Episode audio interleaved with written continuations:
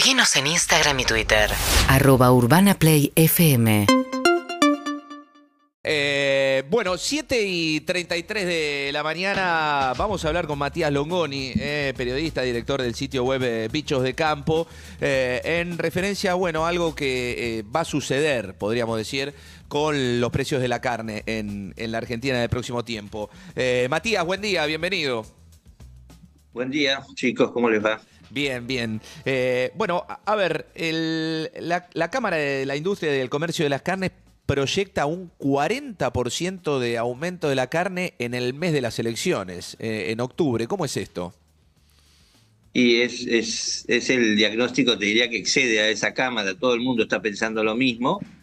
Eh, habría que ver palabras ahí. Es, eh, va a ser aumento de la carne para la época de las elecciones, para septiembre, octubre, noviembre. Están todos los analistas diciendo esto. Pero del 40%. Eh, ahora, unos dicen aumento y otros dicen recuperación, porque la carne viene atrasada. Entonces, eh, si hay una inflación del 110% anual, la carne en los últimos 12 meses está un 40, 50%, está bastante estancada desde, ¿te acordás principio de año que hubo un remesón, que subieron los Sí. precios entre enero y febrero 30, 40%, después se estancó y se estancó por culpa de la sequía. Eh.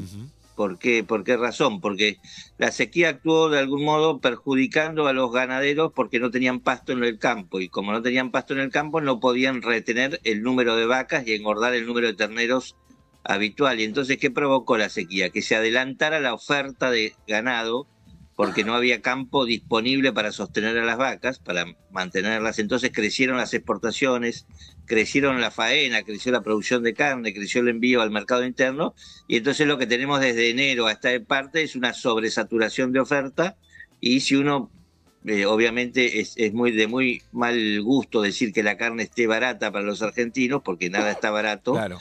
Pero se acható el precio de la carne cu- cuando otros precios seguían subiendo. Ahora lo que se espera es que para justo, para octubre, noviembre, como se está normalizando un poquito el régimen de lluvias, como este se está acabando la hacienda que está encerrada, porque mucha gente también, como no tenía pasto, ¿qué hizo? La mandó a un feedlot, una engorda corral. Ahí la, sostuvieron y la engordaron con eh, maíz, con raciones, con soja. Y esa hacienda que está en el, en el feedlot desde abril, mayo, tenés tres, cuatro meses donde están volcándose al mercado, entonces saturando más el mercado de oferta. Pero esa, esa oferta de los feedlot también se acaba para la época de las elecciones. Entonces, todos los analistas ganaderos que vos le preguntes coinciden. Eh, esta, esta sobreoferta que satura el mercado de carne local se va a terminar justo para la época de las elecciones y ahí están empezando a ver que podría haber un, un- un fuerte, una fuerte corrección, un fuerte aumento de los precios de la carne. Claro, justo, justo para Más allá de esto que decís que, este, bueno, sería, eh, sería un precio que se aproximaría más a la inflación anual porque este, la carne mayormente ha, aumentado en, torno del, del 70%, cuando la, la inflación anual se sabe que fue más del, del 100%. Eh, ¿Cómo repercute ahora el fenómeno del niño este, respecto a esto? Porque justamente pasamos de sequía, de no poder eh, engordar al ganado, ahora a recuperar pasto. Bueno, no ha llegado todavía el niño, lo, estiman también llegando este, victorioso eh, justo en, la época de las elecciones, en, en primavera. Lo que hay es una normalización del régimen, una salida de la línea. eh, y, y fue una niña violenta que duró tres años y que produjo que en Argentina, en vez de tener tres años normales de lluvia, tuviéramos que prorratear esa lluvia de tres años en dos años. Nos faltó un año entero de lluvia, nos faltaron mil milímetros de lluvias en todas las regiones. Además, no, es que hubo regiones que escaparon a este fenómeno. Eso está normalizándose de a poco. Las, las lluvias de la semana pasada fueron eh, para la gente de campo muy lindas, porque fueron 30, 40, 50 milímetros parejitos durante varios días. Eh, eso se notó. Si vos ibas por la ruta ahora, la semana pasada, eh, veías que había vuelto a ponerse verde el campo después de muchos meses de estar amarillo, ese ocre de sequía. Eh, y, obviamente está mejorando mucho el, humor de los productores, sobre todo porque tienen que volver a sembrar. Vienen de perder media cosecha. Eh, la cosecha argentina es de 120 millones de toneladas, cayó a 70 millones de toneladas, se perdió un montón de plata, 20 mil millones de, de dólares que están faltando en la economía agropecuaria. Esto de las vacas, de que no se podían sostener el campo, también tenía a todos de muy mal humor. Con lo cual hay una normalización paulatina, pero las lluvias, el niño eh, eh, expresándose con mayor cantidad de lluvias respecto a los promedios, recién se espera para el último trimestre del año. Ahora, Matías, ¿cómo te va? Soy David Cayón. Eh, Hola, David. En esto que vos hablabas de cómo se adelantó la faena, porque los productores ganaderos no podían sostener en los campos porque no tenían este, para, para el engorde, más allá de lo que puede suceder con el precio, y, la relación con las lluvias. Todo el mundo prevé que el año que viene la Argentina va a tener una buena cosecha. Entonces dicen, bueno, esos 15 mil, 20 mil millones de dólares que se perdieron en este año, el año que viene van a estar. Ahora, el engorde de un animal para que vaya a faena lleva más tiempo, digo, y vas a tener un quiebre de stock y eso va a significar que ese aumento que vos tenés en noviembre o en octubre se va a continuar en el tiempo porque no vas a tener ganado para mandar estás, dando en la, tecla, digamos, la corrección del atraso se espera para octubre, noviembre. El año que viene, ¿qué puede pasar?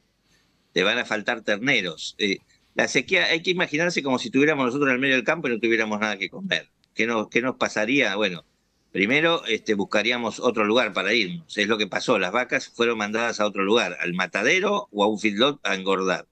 Eh, pero después eh, lo que complicó severamente la, falta de pasto es que las vacas estuvieran subalimentadas y entonces no quedaran preñadas, claro. Como corresponde. Y como no quedaron preñadas, que es el negocio de buena parte de los ganaderos, digamos, no es producir carne, sino producir terneros, tener 100 vacas y producir la mayor cantidad de terneros posible, lo que te vas a tener es un, una caída de la oferta de terneros el año que viene. Hay menos nacimientos de hacienda, algunos dicen van a faltar 400.000, 500.000, 600.000 terneros, y ese va a ser un faltante de, oferta estructural más importante para 2024. Con lo cual, cualquier ganadero te dice, se corrigen los precios que vienen atrasados a partir de octubre, noviembre, cuando empieza a sentirse que la sobreabundancia de oferta de ganado se terminó, coincide justo mala noticia para el gobierno o buena noticia porque llega hasta las elecciones con la carne barata, no se sabe si explota antes o después, pero sí, viene un aumento de la carne grande que es una corrección. Y después el año que viene es la pregunta del millón, bueno, te están faltando 500.000 animales, eh, con lo cual va a haber una, una caída de la oferta más estructural y entonces uno dice, los precios de la carne van a ser sostenidos durante todo 2024, sostenidos y prohibitivos para muchos argentinos que tenemos el salario pulverizado. Entonces, uno lo que puede imaginar es que eh, por más que haya una pequeña recuperación del consumo de carne estos meses de carne barata o carne relativamente barata, el año que viene la carne va a ser un, objeto codiciado y si no hay mejora efectiva de los ingresos de los salarios, eh, nos quedamos en un consumo que sigue estando en los niveles más bajos de la historia. Ahora volvimos a recuperar de 48 a 50 kilos por habitante y por año posiblemente volvamos a caer a 48, 47 kilos, que son indicadores paupérrimos respecto a hace 20 años. Hace 20 años comíamos 70, 75 kilos y ahora estamos en 50. Eh, digamos, tiene que ver con otras carnes, con la aparición de otras carnes, pero también tiene que ver con un encarecimiento de la carne estructural y más en una mirada más de fondo respecto a nuestros salarios. Matías Longoni, periodista, director del sitio web eh, Bichos de Campo. Gracias, Matías, por este tiempo. UrbanaPlayFM.com